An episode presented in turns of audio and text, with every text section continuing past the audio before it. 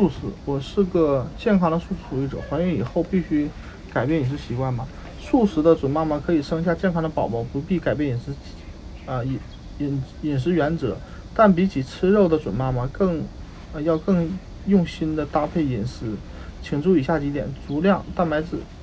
蛋奶素食者吃鸡蛋和乳制品的素食者，只要使用足量的鸡蛋和乳制品，充分获取蛋白质很容易。如果你是个严格的素食主义者，连鸡蛋和乳制品都不吃，那么在补充蛋白质的方面要比别人辛苦一些，需要从大量菜豆、豌豆、扁豆、豆腐及其他的豆制品中来弥补。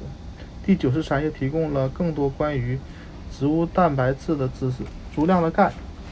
使用乳制品的素食主义者要摄取足够的钙很容易，但其他素食主义者在选择食物时更要啊需要更多技巧。幸运的是，乳制品是最常见的钙源，却不是唯一的钙源。三百毫克的加钙果汁提供了钙量和三十毫升的牛奶差不多。饮用之前一定要摇匀。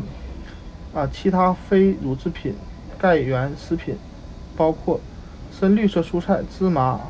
杏仁、豆制品，比如豆奶、大豆乳酪、豆腐及天贝。为了保险起见，素食主义者最好还再服用一些钙补充剂，可以咨询医生的意见。维生素 B 十二，虽然正常人缺乏维生素 B 十二的现象并不常见，但素食主义者，尤其格严格的素食主义者，的确常常缺少这种维生素。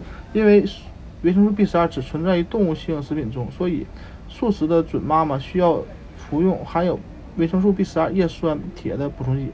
问问医生，你的孕期维生素补充剂中的维生素 B 十二的量够不够？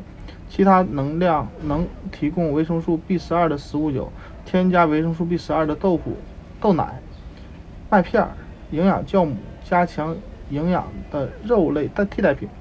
维生素 D。每个人都需要维生素 D，不喝牛奶、不吃肉的素食主义者尤其需要补充维生素 D。